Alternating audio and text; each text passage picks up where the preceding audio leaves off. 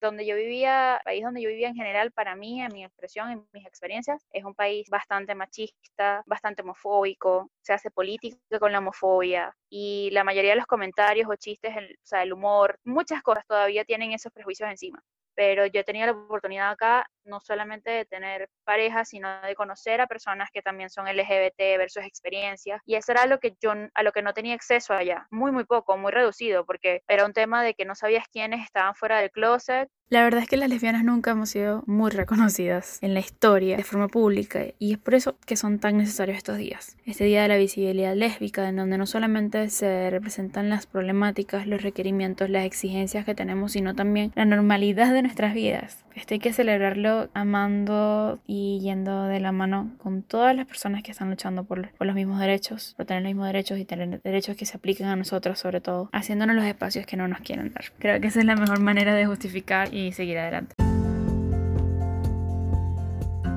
Acabas de escuchar el mensaje entregado por Karen Gómez sobre el Día Internacional de la Visibilidad Lésbica. Ella es la entrevistada del episodio de hoy. Bienvenidos a un nuevo episodio de Un Gay en Chile, una mujer lesbiana migrante en Chile, entrevista a Karen Gómez. En este episodio escucharemos a Karen, una mujer lesbiana migrante de Venezuela, quien nos cuenta sus experiencias viviendo en Santiago de Chile, sus reflexiones sobre el ser migrante y ser una minoría disidente. Nos cuenta también sus proyectos y cómo pudo lograr sentirse parte de un nuevo país en una metrópolis como Santiago. También recordamos los mejores momentos del cuarto Instagram Live en vivo, donde Javier y yo celebramos nuestro aniversario número 5 y compartimos una exclusiva. Hablamos del quiebre en la relación y cómo volver a empezar. Mejoró nuestra dinámica relacional. Por último, les entrego mis formas de mantenerme físicamente activo en esta cuarentena, bailando y ejercitándome, con el juego Just Dance Now y con los entrenadores Sergio Peinado y Patri Jordán.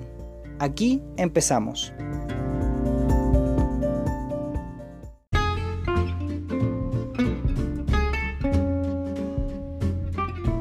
Advertencia. Las opiniones emitidas en este episodio son de exclusiva responsabilidad de nosotros. La entrevista a Karen fue realizada el día 26 de marzo de manera online. El lenguaje utilizado por nosotros es coloquial, a veces soez y muy muy chileno.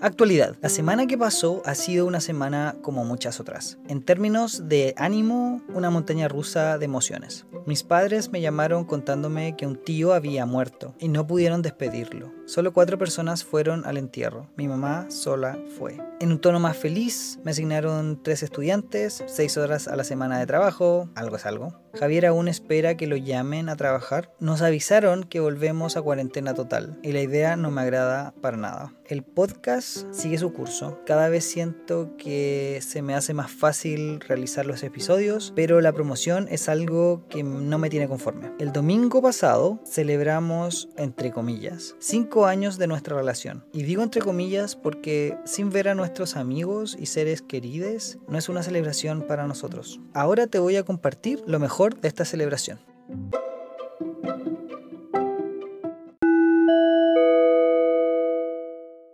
Aquí escucharemos un extracto de lo mejor del cuarto Instagram en vivo, donde Javier y yo celebramos nuestros cinco años de relación. También conmemoramos el Día Internacional de la Visibilidad Lésbica y hablamos de lo importante que es replantear los motivos de una relación. Si quieres saltarte esto y quieres escuchar la entrevista de Karen, puedes adelantar 13 minutos. Son cinco años de relación, conmemorando el Día Internacional de la Visibilidad Lésbica. Internacional porque en Chile se conmemora el día 9 de julio por el asesinato a Mónica Briones. También hoy día hubiese sido el día del plebiscito, hubiese sido apruebo convención constitucional. Pero acá estamos, estamos en cuarentena, a celebrar, si es que se puede decir celebrar, porque en realidad en esta situación no sé qué tanta celebración se puede hacer, la verdad, pero salud. Así que hagamos salud, pues Javier. Ya, salud, Javier ya había empezado, parece, a tomar. No, él ah, tomó, él dejó menos en mi vaso. Ah, dale, fue, era más, más espuma. Pero salud. Salud. Por estos cinco años. Salud por la cuarentena que se viene harto tiempo más, yo creo. ¿Cuánto tiempo más crees tú? Un mes más mínimo. Ya. Acuérdate de hablar fuerte. Veo lindo. Eso es algo que no, no, como que Javier no tiene la conciencia de, de que hay una, un micrófono. Yo me ahí escucho. Y que no me está hablando a mí. Que en realidad no somos de celebrar muchas cosas, ¿o sí? ¿Qué hacemos No. como generalmente para celebrar cumpleaños o aniversario, cosas así? ¿Qué hacemos? Nos juntamos con nuestros amigos. Eso mismo, generalmente esa es la forma de celebrar. Es como, ok, vengo Tenemos para un la grupo de casa. amigos de la tercera edad. y nos juntamos acá en la casa, o vamos ande, nos, ande en la casa de alguno de ellos y celebramos los cumpleaños de nosotros y los de ellos. Pero esa es la forma que, que celebramos, pues en realidad algo muy sencillo, generalmente es como, como juntarse, comer algo rico, y algo rico que es algo muy sencillo, quizás como algo Una para picar, tomarse algo, y tampoco tomamos mucho, es como una cerveza. Te iba a preguntar, Javier, ¿qué piensas tú de, de estos cinco años? ¿Qué sacas tú el limpio? ¿Sientes que has aprendido cosas? Después de haber tenido una ¿Sientes que relación heteronormada Ya. de casi 20 años, a vivir contigo es 100% diferente. Eh, ¿Un cambio muy grande? Sí, tú soy muy flojo. Ya, aparte de eso, que soy súper flojo. No me ayuda Que es verdad. nada. Ya. Eh, nada diferente, adaptarse a los caracteres, po, adaptarse a ti. O sea, adaptarse a una persona, a una pareja nueva, por decirlo así. Sí, Eso es lo complicado. sí, complicadísimo. Pregunta que qué edad tenemos. Yo tengo, adivina mi edad. 53 y yo tengo 33. Son 20 años de diferencia. Pero no se notan. O sea, no sé. Digan ustedes, yo creo que sí se notan y bastante. Pero No, no se notan. Me tapo aquí. Javier se afeitó específicamente por eso. De hecho, Javier se afeita y rejuvenece. Sí. Sí, es increíble. ¿Digo la verdad o digo la mentira? No, miente, por favor. Ya. Miente. Miento, siempre miento. Mientes Ya. también. No, Alonso no está enamorado. ¿Qué me sabe? ¿Qué me sabe a verdad? Sí. Ya. Ya, eso dije. Ya, ya. Lo ya. dije. Ok. Ya, ya. ¿Qué más? Pero Javier te hice otra pregunta. ¿Hay algo más que te gustaría compartir o algo? Ya lo compartí ya, pues mira la noticia. Ah, ya. No, miren, lo único que les puedo decir es que yo soy rollero, eso. Y para variar me estoy pasando rollo. Así que eso. Ese sería como el... Eh, ¿Cómo se dice? Como... El avance. Eso, sí, pero ¿cómo se llama? Como... Para el próximo podcast va a contar la historia completa. Como eso. Soy Yo que. Alonso siempre ha pensado en una relación poliamorosa. Ya, ya. Así que había un candidato y se está enamorando del candidato. No, no, no, voy a decir tanto así, yo simplemente voy a decir que me estoy pasando mucho rollo y yo creo que tengo que bajarle como las revoluciones de los rollos y que las cosas fluyan simplemente y yo dejar de pasarme rollo, eso, Eso, eso. lo dije. Raya para la suma, Salud. no pasarse rollo, salud. Yo le digo a Javier, Javier, ¿qué hay a hacer? Yo voy a estar con un corazón roto y quizá el culo roto también y me va a tener que estar consolando. Lo mejor. Insisto, es muy fome, es muy fome los días acá, no pasa nada, pues. Que se pueda contar, obvio. Carlitos dice que se va a destruir la, la ilusión de la pareja perfecta. No, Carlos, nunca hemos sido una pareja perfecta para nada. De hecho, Nosotros somos perfectos, independientemente uno del otro. de hecho, somos muy imperfectos. Por lo mismo, por lo mismo yo creo que nos llevamos bien, ¿no? Sí, Yo creo. sí. La tolerancia, como dicen siempre las viejas. No, estoy en desacuerdo con eso en todo caso, porque no es solamente aguantar, porque si fuera aguantar, siento yo que suena como algo malo. No, sí Sí, creo ¿no? que es saber llevar las cosas bien y, y estar contento. De hecho, nosotros habíamos terminado, que Javier me dice que no, nosotros terminamos, Nunca terminamos. para el estallido social. Eso sí, eso también, no sé si usted escuchó el podcast, usted lo debe de haber sabido. ¿Lo contaste? Eh, sí, pues lo conté en el podcast. Nosotros terminamos el 18 de octubre. Sí, él me pateó. mil- Él me pateó. o sea, yo no mil- terminé no, con él. 2019, no mil. 2019. Fue exactamente el mismo día del estallido social. Mm. Entonces, para mí, esos primeros días de estallido social, para mí no era estallido social, para mí era replantearme mi vida. Porque yo había terminado, yo había empezado a pensar qué iba a hacer de, de mi vida, de cómo seguir con mis proyectos. me- de nuevo, soy rollero. Entonces empecé a, a tirar líneas, a pensar, pensar, pensar en qué iba a hacer, etcétera. Y nada, pues, después de cuántos días que tu- estuve solo, le pedí a Javier, días. le pedí a Javier un tiempo y Javier eh, me dio cuatro días más o menos. Siete días le di, pero el desgraciado Yo salgo de aquí a la casa y ya, te dejo solo para que tú saques tus cosas y te vayas. Yo me voy a Ateno a la casa de mi mamá, salgo de aquí a Panamericana, le mando un WhatsApp y me bloquea de WhatsApp. Le mando un mensaje por Facebook, me bloquea de Facebook. Para que vean cómo es. tiempo. O sea, si yo pido un tiempo, Pero no bloquear a la pareja. pues. no quiero que me a contacte tu la amor. persona. Yo sufría, yo lloraba. Yo había terminado oficialmente con él. Y bueno, después de cuatro días de... O sea, no sé si pensé tanto, la verdad, pero después de cuatro días siento que Javier pensó, pensó mucho. Y Javier volvió y me dijo, tengo un argumento para cada argumento del por qué terminamos. ¿Por qué terminamos, Javier? ¿Tú estabas insatisfecho conmigo? Sí, No le cumplía su Yo no estaba satisfecho con la relación. Entonces, por eso cuando Javier habla de la tolerancia, yo, yo no soy así. O sea, si yo voy a estar en una relación porque tengo que tolerar a la persona, no la estoy. Porque esa es la relación que yo tengo con mis papás. Y es pésima. Entonces, si yo voy a estar en una relación es porque voy a estar bien. Yo sé que suena mal porque supuestamente el amor es en las buenas y en las malas y etcétera. Yo en las malas como que no, no, No funciona. no funciono bien en las malas. Pues yo creo que la mayoría no funciona bien en las malas. Pero en ese momento yo veía que la relación de nosotros no tenía sentido, porque mis proyectos sentía que no los estaba... O, Desarrollando. sí, más que nada era que, o yo lo veo así, quizás estoy equivocado, que yo veo que mi pareja tiene que ser alguien que me acompañe y que me aporte a cumplir mis proyectos y objetivos, así como yo voy a apoyar y cumplirlos, o no, no cumplir, pero empujar para que cumpla su objetivo.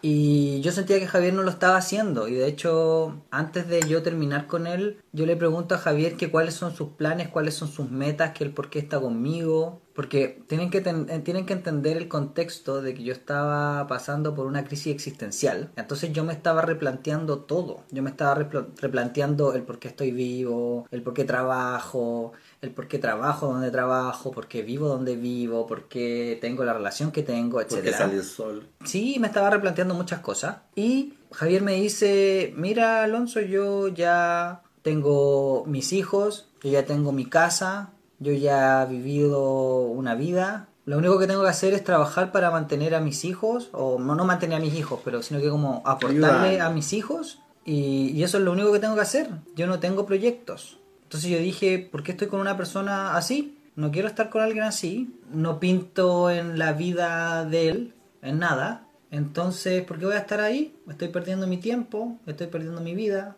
Me voy. ¿Y qué pasó, Javier? ¿Qué dijiste tú? No, yo te arrebatí todos tu- tus pensamientos erróneos. Ya, Me la jugué por ti. Aquí estamos. ya. ¿Pero por qué pesado perdí, po? ¿Qué pasó, po? Y eso, pues, yo se tengo pocas palabras. Sí, eso es cierto. Javier es de pocas palabras. Y créanme que ese día estuvimos conversando como cuatro o seis horas. Sí. Imagínate, cuatro o seis horas en la cama, llorando, a moco tendido. O sea, weá, fue llorar, llorar, llorar, llorar, llorar. Eh, Los dos, los dos. Sí, los dos. Y bien, pues, más que contento de haber terminado con él. De hecho, muy contento de haber terminado con él. Porque si no, Entonces no llevamos cinco años, estamos mintiendo. claro, llevamos, Llevamos meses. llevamos todo lo que es el estallido. Sí, pues, Esta es la nueva relación. Sí, la nueva relación. Entonces saca los cinco años. Ya está falta a la gente, ¿viste? Y Y, eso, y volvimos, pues. Claro, volvimos a los cuatro días al final. Ay, soy un amorcito. No, eso, que estoy muy contento de que hay- hayamos terminado porque al final se replanteó la relación. Las, co- las cosas cambian, o sea, tú no puedes pretender ser la misma persona que eras en el día 1 a después al día, no sé, 600, no sé cuántos años son 5 años o 4 Que años. por 5, 15, 1500 días. Ya, no sé. Por ejemplo, no puedo ser la misma persona. Y las razones que yo tenía para empezar, porque cuando nosotros empezamos, recuerden, fue porque queríamos follar sin condón y por eso queríamos ser una pareja exclusiva. Entonces, no van a ser las mismas razones para tener esa relación a tenerla después de cinco años. ¿Qué piensas tú, Javier? Lo mismo que tú. Te apoyo. Y uno de los miedos que yo tenía muy grande, que de nuevo yo no sé si ustedes lo saben, porque no sé si han escuchado el podcast o han visto los otros en vivo anteriores, pero la relación no puede haber seguido igual. Y yo necesitaba replantearme esto. Pues, y nunca se fue, pues así que nunca terminamos. Nunca se fue porque, weón, no podía llegar y sacar como, Yo me voy al tiro. como el closet y toda la weá. Deja la weá botar y te vas solo. No. Sí. No, pues. 30 lucas con todo el closet. No, po. Y eso, pues, sí que yo, más que feliz de haber terminado y haber vuelto. Porque al final replanteamos como los objetivos y, y los cimientos igual de la relación. ¿Cachai? Y de verdad yo siento que esos términos son súper importantes porque en el caso de Javier, no sé, yo así lo siento, y quizás a mí me pasa exactamente lo mismo y yo como, claro, no, no lo asumo. Pero cuando yo le digo las cosas, no se las toma en serio, o siento yo que no me pesca. Pero bueno, si, si le digo como, bueno, terminamos, y como que terminamos de verdad, es como, oh sí, en serio, me está hablando en serio, ¿cachai? no es hueveo. Pucha No me hablaba, estaba enojado conmigo. ese día anterior se acostó en la cama de la pieza al lado. Yo te escribí una carta. Le escribí una carta, de hecho eran como cuatro o seis hojas de la carta, ¿cachai? Con todos los La mandó por puntos correo, eso no es explicando por qué terminaba, ¿cachai? ¿Sientes que te hizo bien o no? ¿Sientes que sirvió de algo? ¿Te dejó Sí, más claro o no? Yo nada, todo. Bebé, allá está, tiene que hablar, no a mi oído. Tú me allá. preguntaste. Sí, lloré mucho, sí, sí, No. lo reconozco. Estoy preguntando si te sirvió para sentirte como, no sé, en algo más sólido o no. ¿O sientes que la relación es lo mismo que cuando empezamos? No, yo soy más cariñoso contigo. Era una de las cosas que yo le pedía. No la hago nada, nada, nada. Mi guagua, mi guagua. Eso le gusta. Sí. Era una de las cosas, una de las peticiones que yo pedía. ¿Qué más? No, pero en serio no, como que no te quedó nada. no le quedó nada. Han pasado varios meses. Ah, ¿Viste? Bueno, ¿te das cuenta? Esa es la respuesta, eso es todo. Bueno, nos vemos, nos vemos el próximo domingo. Muchas gracias por, por vernos. Pero seguimos iguales cinco años.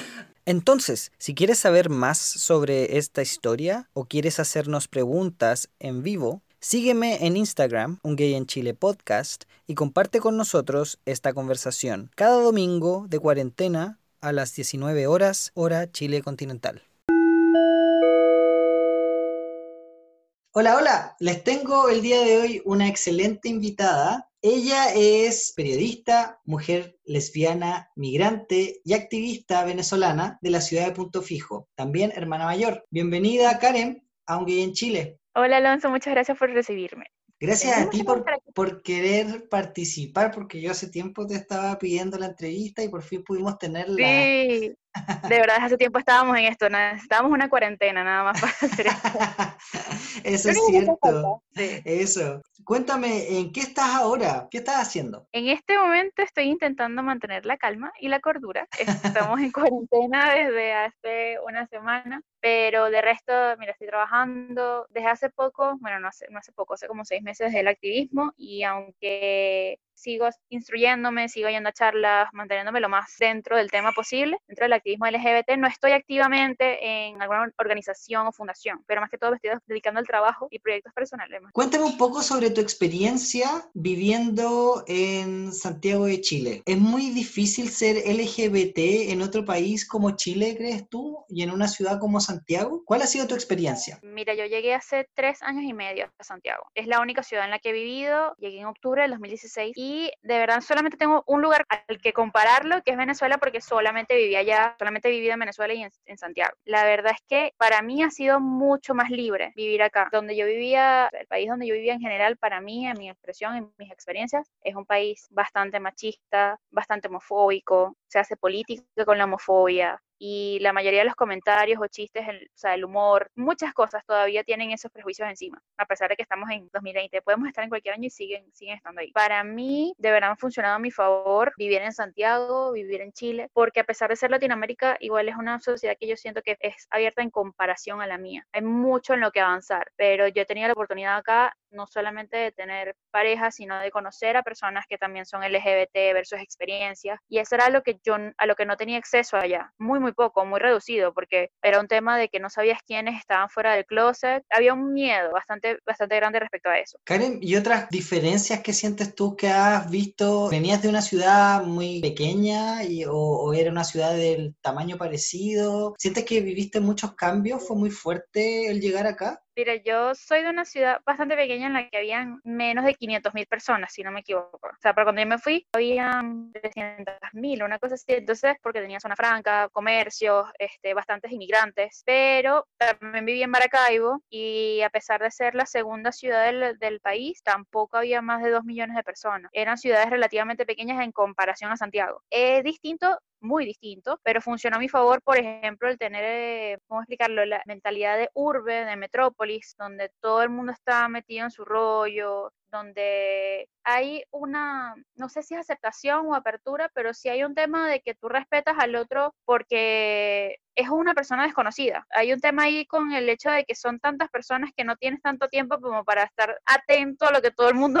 hace. Y eso a mí me ha encantado de verdad, como también una de las mayores diferencias que he visto ha sido como el trato. Nosotros también somos bastante más afectivos, manejamos las emociones de manera distinta y a mí la verdad no me afectó tanto porque no soy una persona de tener muchos amigos, sino me afectó más el hecho de no, estar tan cerca de mi familia durante el primer los primeros dos años. No ha llegado al punto de afectarme directamente el estar en una ciudad grande, más bien me ha jugado a favor en todo momento. ¿Por qué consideraste Chile? ¿Consideraste Chile por, por ser un país más abierto? ¿Cuáles fueron las razones que te trajeron a vivir acá a Santiago y a Chile? Honestamente, la elección de Santiago no fue fortuita, o sea, para el momento en el que yo me estaba, yo decidí mudarme fue en el 2015 y la mayoría de mis amigos ya estaban emigrando. De hecho, cuando yo me fui, mis cuatro o cinco amigos más cercanos ya se habían ido, a Argentina, a Estados Unidos, a Chile. Y yo me, me metí en esa onda de investigación a pesar de no saber si me iba a mudar o no, en pro de ver cuáles eran mis opciones. Yo de hecho tenía la idea de irme a Argentina para estudiar allá, pero al final no se pudo dar. Quería hacer un máster, de hecho, en comunicación y diseño. Y no, no se dieron las posibilidades, no se dio la oportunidad. Mis amigos estaban aquí, ya nosotros habíamos investigado, de verdad Chile se veían números bastante bien para el 2015, en términos de que los sueldos eran de este tipo, esta, la mayoría de las personas que llegaban, como eran pocas también, eran menos que antes, la mayoría de las personas llegaban directo a un, trabajo profesional. O sea, considerando que la mayoría de las personas que emigrábamos en ese momento eh, éramos profesionales.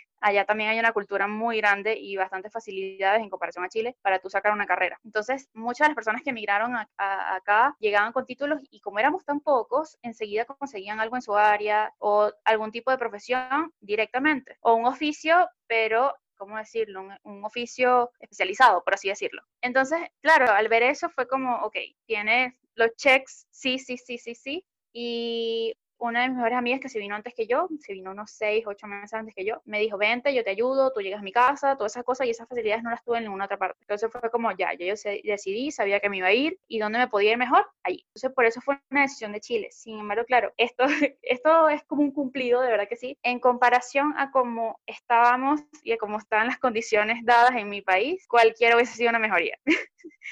de verdad tengo mucha suerte y me gustó muchísimo haber escogido Chile. No siento que me hubiese ido tan bien ni tan mal. O sea, no me hubiese ido de ninguna manera como me fue acá en otra parte. Para bien y para mal, creo yo. o sea, ¿estás agradecida? ¿Te gustó la experiencia? ¿O hasta el momento estás contenta con lo que has visto? ¿Sí? Sí, Sí, de verdad que he tenido bastante suerte desde que emigré acá. Yo tengo una teoría de que, ah, o sea, cada uno tiene su experiencia distinta. De verdad, a mí me ha ido bastante bien, sobre todo por las personas que he conseguido acá. Dentro del activismo, dentro de los trabajos. Yo soy muy poca de hacer amigos en, cualquier parte, pero he conseguido personas muy valiosas a las que me aferro y se han convertido en mi familia. Entonces, yo creo que ellos han también moldeado mucho mi experiencia hacia algo positivo. Súper, Karen. Oye, y siguiendo con el mismo tema, ¿cuáles crees tú que son los retos, los desafíos de las personas? Personas migrantes LGBT que llegan a países como acá Chile? ¿Qué es lo más difícil o cuáles son las cosas que se tienen que enfrentar? Mira, hay dos cosas súper importantes que yo siento que son pilares acá. Cuando uno migra, uno deja absolutamente todo. Todo en referencia a que uno deja de tener incluso un carnet, una identidad, deja de ser un ciudadano para jugársela en otra parte. Eso juega igual con tu base, o sea, igual se mete un poquito con tu base, a menos que tú migres con familiares, con amigos, con pareja, en términos de apoyo, tú te vas solo a la vida y es comenzar de cero. Eso se suma al ser parte de una minoría no, es, no es agradable en el sentido de que pierdes bastante aunque ganas libertades. Yo, en mi caso y en mi experiencia, y podría, no sé si podría decir que en la mayoría, la experiencia de las mayores personas que he mirado, encuentran libertades en cosas que se han normalizado como, por ejemplo, poder alquilar un apartamento con tu pareja o poder estar fuera del closet libremente de tu trabajo, poder comentar al respecto. Sin embargo, es una nueva salida del closet, tienes que hacerlo. Tal vez la aceptación sea mayor, probablemente, porque estamos hablando de una sociedad un poquito más avanzada en esos términos, en términos de derechos, en términos de las discusiones sociales, pero también existe la, la realidad de que somos tantos los que hemos emigrado acá que más de una persona se ha tenido que topar con comunidades de venezolanos que tienen los mismos estereotipos, tienen los mismos prejuicios que estaban allá. Entonces, ¿qué encontramos acá? Que muchas personas han tenido que salir del closet o evitan salir del closet, en el caso de los venezolanos, con personas que también son de allá. Ha pasado, y esto no me ha pasado a mí personalmente, he visto y he, escuchado este tipo de experiencias, que tengo una vecina, que vivo cerca de esto, que está la, la prima de una amiga de no sé qué, qué tal, y él no, ella no sabe que yo vivo con mi pareja, no sabe que soy gay, no sabe que soy lesbiana, no sabe que soy trans, por ejemplo. Entonces, ese tipo de cosas es una, una segunda salida del closet que a veces suele ser traumática, porque la sumas a un peso de eh, vivir solo, vivir en otro país, y no es fácil para todo el mundo porque no se consigue en, en todas partes el mismo sistema de apoyo. Yo, creo, yo pienso que es uno de, los, uno de los retos más difíciles, o sea, adaptarse, parte de la adaptación, y segundo que por mucho desconocimiento, por temas de no saber exactamente a quién acudir o cómo pasar por los procesos de hay herramientas las que nosotros no sabemos con las que contamos. O sea, no sabemos que contamos con ciertas herramientas, como por ejemplo, denuncias de violencia intrafamiliar, eh, apoyo en terapias de transición, psicólogos LGBT.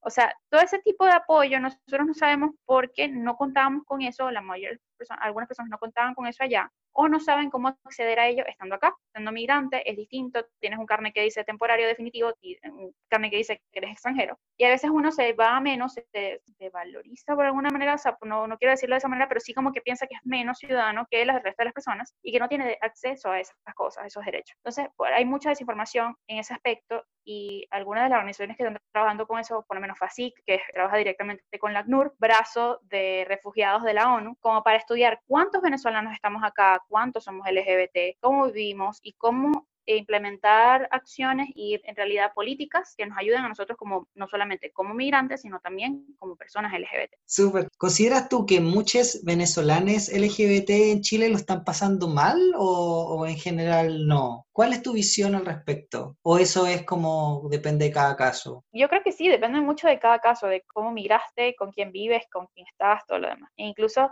si hablamos de venezolanos, no, ni siquiera tenemos que hablar de venezolanos LGBT, sino en general la migración venezolana los últimos seis u ocho meses, de, de octubre, seis meses, cinco o seis meses, tenemos un estrés postraumático activado bastante grande. O sea, se han activado muchas alarmas y de hecho hay muchas personas que se han regresado o han ido a otros países por temas políticos, políticos y socioeconómicos. ¿okay? Hay mucha conversa, muchos temas aquí. ¿Y por qué quiero caer en esto? Porque independientemente de nuestra orientación sexual o identidad de género, hay temas que pasan esas barreras, o sea, pasan esas identidades y te tocan a ti como persona. Entonces, por ejemplo, el sentir la presencia militar en calles, ver las colas, en, las filas de gente en los supermercados, tener que racionar ahora la comida o que te tengan en cuarentena, toque de queda, ver violencia en la calle, para nosotros es detonante, es detonante. Son cosas que van sumando y de verdad es fuerte. Entonces, yo siento que uno no la pasa mal o bien, uno tiene ciertas mejorías y ciertos desafíos dentro de la migración. Yo tengo una mejoría increíble que es el hecho de que yo puedo con mi sueldo pagarme alquiler, transporte, comida, no tengo desabastecimiento, siempre tengo agua, siempre tengo electricidad, ¿ok? Esas son cosas básicas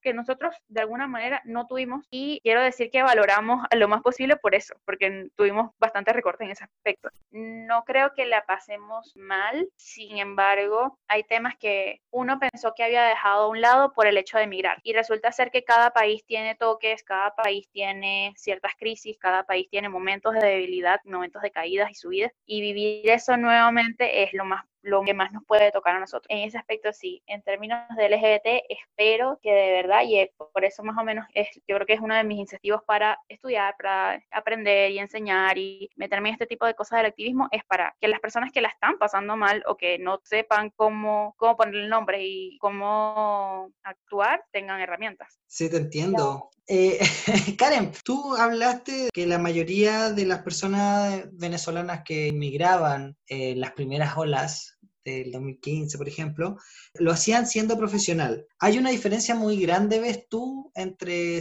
llegar a Chile como profesional y no serlo? Hay un tema ahora más que todo con las contrataciones. Es decir, las personas que no tienen título universitario, la mayoría de las opciones, que, o sea, la, opción principal que les queda tener contrataciones o, sea, o visas bajo contrato. Esas visas son bastante restrictivas y es como el último recurso que toman, porque te atan en la mayoría de los casos a tu empleador o están sujetas al tiempo de contrato. Entonces, si tú tienes un contrato de tres meses, seis meses, un año, eso es lo que va a durar tu visa. Idealmente, esas visas cuando son indefinidas, cuando los contratos son indefinidos, las visas son de dos años y después tú la puedes renovar. Sin embargo, es bastante eh, limitante para un inmigrante decir, mira, si tu, tu, contrato se termina, tienes 30 días para entrar, ingresar el nuevo, ingresar el nuevo contrato. En 30 días, considerando los plazos que tiene ahorita migración, es difícil, es difícil que tú ingreses a un contrato, que lo consignen, que llegue a migración en, menos de 30 días. Entonces, muchos de nosotros nos hemos visto en la necesidad, o sea, en, el tema de caer en multas. Es peligroso, es, es, tedioso, en realidad eh, son costos que de verdad uno no cuenta con eso, o qué sé yo, son, es problemático. Por eso el tema de las visas en el exterior, aunque también tuvo sus temas al momento de implementarse, igual han ayudado muchísimo en eso, en, en hacer que la, la, migración sea más planificada, que tengas más beneficios cuando llegas ya de una vez de ciudadano, todo ese tema. Pero en términos de profesionalidad, creo que de ninguna manera se ve la diferencia. Por ejemplo, yo soy profesional y yo no trabajo en mi área. Un ejemplo súper súper básico, en el sentido de que los oficios cuando migras tienen mucho más valor que el título que está en tu maleta,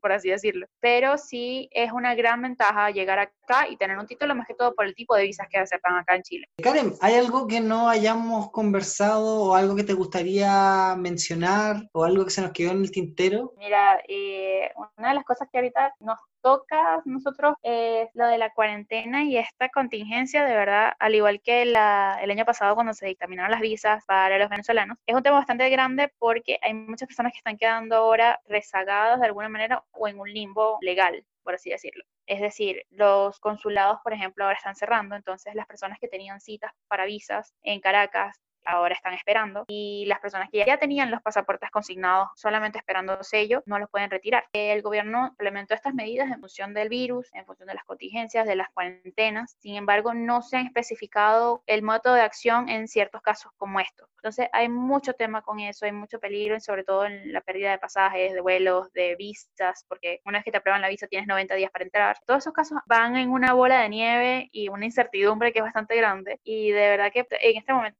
donde está mi atención más que todo porque tengo un familiar que viene en ese, está en ese tema. De resto, yo siento una otra cosa, para mí el tema de la migración obviamente pega en casa, parte de lo que con lo que yo me identifico, es una gran parte porque una vez que uno migra, creo que eso te cambia mucho lo que, lo que tú eres, la persona, tus prioridades, todo. Pero también para mí es súper importante el activismo. Como te comenté, yo he logrado bastantes cosas y he tenido varios encuentros con personas súper importantes y es algo lo que me gustaría regresar de una manera u otra y espero poder hacerlo este año. Si salimos de esta con todos los, con todos nuestros sentidos y todo bien. Qué bien. Oye, Karen, algo que no te pregunté, no te pregunté si tú hacías activismo allá en Venezuela. ¿También lo hacías? ¿También eras parte de redes de activismo, etcétera? Casualmente, o sea, no activismo. yo en realidad, yo estoy en los colegios maristas y formé parte de una red de ayuda social. El trabajo social a mí siempre me ha llamado la atención, me ha gustado muchísimo. De hecho, en ese momento trabajamos igual dando clases, reformando colegios, ese tipo de cosas. Y eso quedó en mí durante muchísimo tiempo. Eh, formé parte de un colectivo durante un tiempo súper corto. De hecho, más que todo participé, no hice mayor cosa, pero al llegar acá fue distinto porque creo que la necesidad de pertenecer a algo te llama mucho más y me fui directamente a eso en vez de emigrar hacia buscando personas venezolanas, busqué personas que compartieran las mismas experiencias que yo. Entonces creo que por ese lado me llamó más el activismo que yo no sabía que lo necesitaba tanto como de verdad lo hacía. Eso nos pasa a varias personas, yo creo. A mí pasó a mí también. que nos llama. Eso mismo, es cierto. Karen, eso, ¿hay algo más que te gustaría comentar? ¿Algo más compartir? De verdad, te agradezco mucho la oportunidad. Espero de alguna manera que, bueno, parte de mi descripción lo dice todo de cómo, cómo veo la interseccionalidad y el hecho de que una cosa no nos define. Una cosa de que tú eres mujer, tú eres migrante, lo que sea, o sea, ser parte de la comunidad, etcétera, tiene mucho que ver, pero no es lo único que hace. Por ejemplo, yo estudié periodismo, me considero periodista de formación, sin embargo, en el tiempo que he estado fuera de la, de la área del oficio, que lo que estaba dentro. Entonces, como que yo no dejo de ser periodista de formación, sin embargo, no es ahora lo que me define. Y muchas cosas son el, soy la combinación de todos estos temas que de verdad a mí me apasionan y espero que de alguna manera las personas que entran al país o que se van o que están acá y tienen la posibilidad de irse o ver, tengan esa posibilidad de explorar las diferentes facetas que tienen de sí mismos. Uno no es una cosa siempre, eh, no se define a sí mismo por una, un solo aspecto y de verdad yo creo que eso es lo más nutritivo de estos años de experimentación y de viaje, yo creo. Qué bueno, qué rico mensaje. Nos quedamos con ese mensaje entonces, pues Karen. Y te quiero agradecer muchísimo tus palabras, tu tiempo. No te pregunté si querías que te contactaran. Sí, bueno, o sea, de verdad. Sí ah, tú me habías dicho que no, ¿no?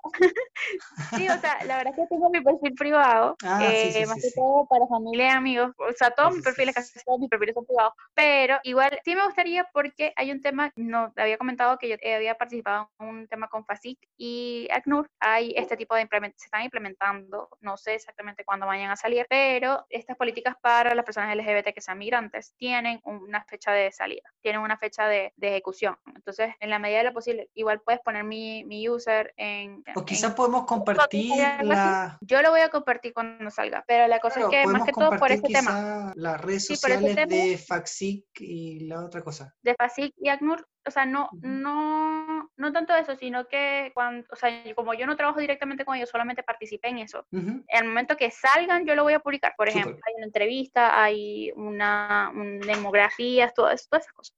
Hay demográfica. Puedes igual poner mi user, no, no sé tantas, qué tanta utilidad sea, pero para que me identifiquen. o sea, de verdad, puede ser Dale no busco seguidores. claro. Karen, eso, eso todo entonces. Te quiero agradecer mucho tus palabras y gracias por haber compartido con nosotros, con nosotros, tu testimonio. No, muchas gracias a ti, Alonso. De verdad espero que sea de ayuda o haga algo. Eso, vamos a hacer algo con esto. ya, pues, un abrazo, un besito, que estés muy bien. Gracias. Estamos hablando. Igual. Chao, chao. Bye.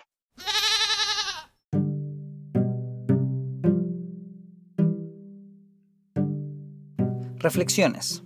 Extraño la soledad, el silencio y la melancolía. El cambio de clima, las mañanas y noches más frías y esta nueva normalidad me ha hecho volver un poco a la melancolía, a esa que te hace pensar. Vi un video nuevamente de The School of Life y me gustó saber que es necesario recordar y volver a sentir las cosas que te molestaban, incomodaban o entristecían para recordar por qué estás aquí y cuánto has crecido. Pensaba el por qué gasto tanto tiempo chateando en vez de estar haciendo algo más productivo. Esto no es nuevo, esto me lo pregunto desde mis años en la universidad. La excusa en esos años era tener que practicar mi inglés. Después era hacer nuevos amigos. Ahora es que estoy publicitando mi podcast. Que a todo esto sigo sin comprender qué episodios son los que prenden y cuáles no. Quiero hacer una revisión y replantearme mis acciones, como lo dije en el Instagram Live en vivo. Si la crisis existencial me sirvió de algo, fue darle propósito a mis rutinas y acciones. También debo ejercitar mi paciencia y ser un buen vendedor de ideas. He recibido buenos comentarios. Un chico me dijo que no le interesaba escuchar este podcast, pero que lo haría como un favor y ya lleva seis episodios oídos. Me dijo que le encantó este podcast y que siga haciendo lo que estoy haciendo. Me preocupa caer en viejos y malos hábitos.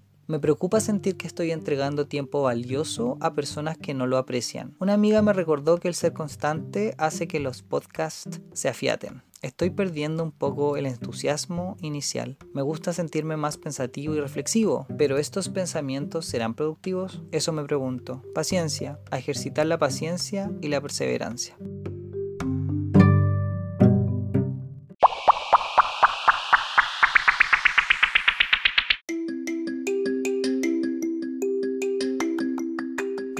Sugerencias. Quizás esto no sea para todos, pero si pensamos que ejercitarse, cansarse, generar endorfinas y mejorar nuestro ánimo son muchos los beneficios que la actividad física produce. También se recomienda para mejorar la salud mental. Y como esta semana no ha sido muy productiva en términos del podcast, les quiero recomendar uno de los mejores descubrimientos de mi crisis existencial del año pasado. Es poder hacer más ejercicio. Bailar me encanta. Y lo hago con un juego que se llama Just Dance Now, que es un videojuego de la consola, pero este se puede jugar con tu celular en un PC o una tablet. He tratado de mantenerme bailando 30 minutos diarios y no lo hago sagradamente, pero sí me ha ayudado muchísimo. Me ha ayudado muchísimo porque me da la energía para poder hacer otro tipo de ejercicios. Si les gusta bailar, pueden probar la app y disfrutar las canciones. En Instagram voy a subir algunos videos bailando por si quieren conocer este juego. La otra recomendación son dos entrenadores personales que me gustan, ambos españoles. Uno ya lo he mencionado, Sergio Peinado, quien es muy guapo. Tiene rutinas de 6 a 12 minutos y no necesita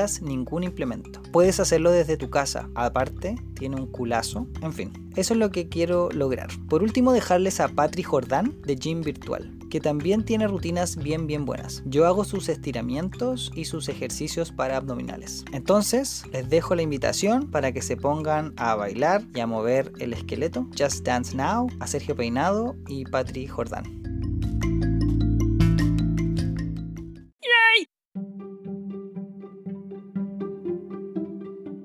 Próximo episodio? Estoy en primero, eh, ahora voy a tomar un diplomado de sexualidad humana que estoy demasiado contento porque lo tomé hoy día, empiezo el martes y ya estoy como motivado, totalmente motivado.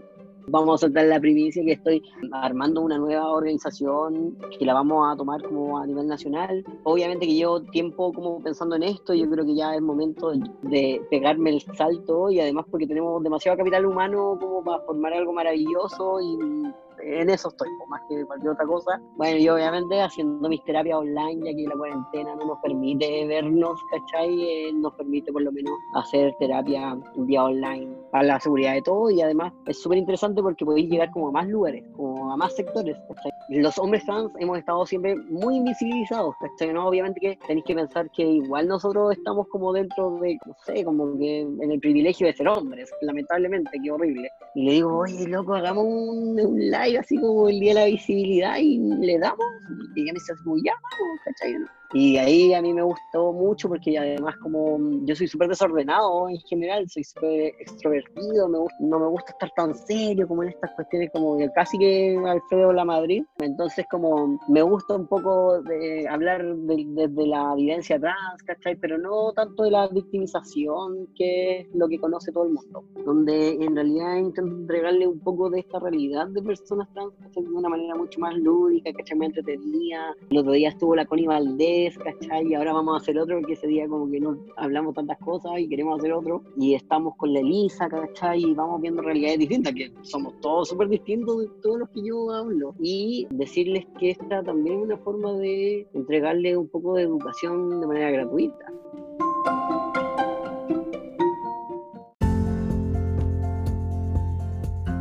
Y este ha sido el episodio de hoy. Bueno, ¿qué les pareció? Puedes dejarme tus comentarios en mi Instagram, un gay en Chile podcast. Y si te gustó este episodio, compártelo, deja las 5 estrellas, suscríbete para que no te pierdas ningún nuevo episodio. Soy Alonso Poblete, la voz y cuerpa detrás de un gay en Chile podcast. Gracias por escuchar. Besos, abrazos, chao chao.